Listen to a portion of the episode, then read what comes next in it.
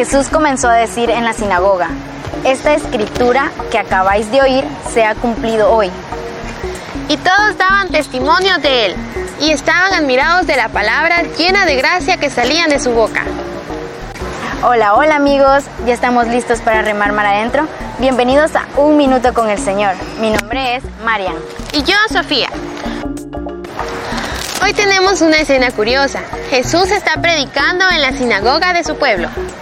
Todos le escuchan con curiosidad. Jesucristo ha leído una profecía de Isaías y dice que se cumple en él. Se quedan admirados, pero no todos. Algunos se meten con él, diciendo que no viene Dios.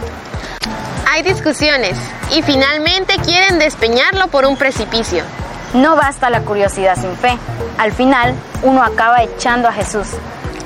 Gracias por acompañarnos en Un Minuto con Jesús. Nos vemos este domingo en misa. No faltes. Recuerda, Jesús te está esperando. Adiós, y que la Virgen María nos acompañe por el camino de la santidad.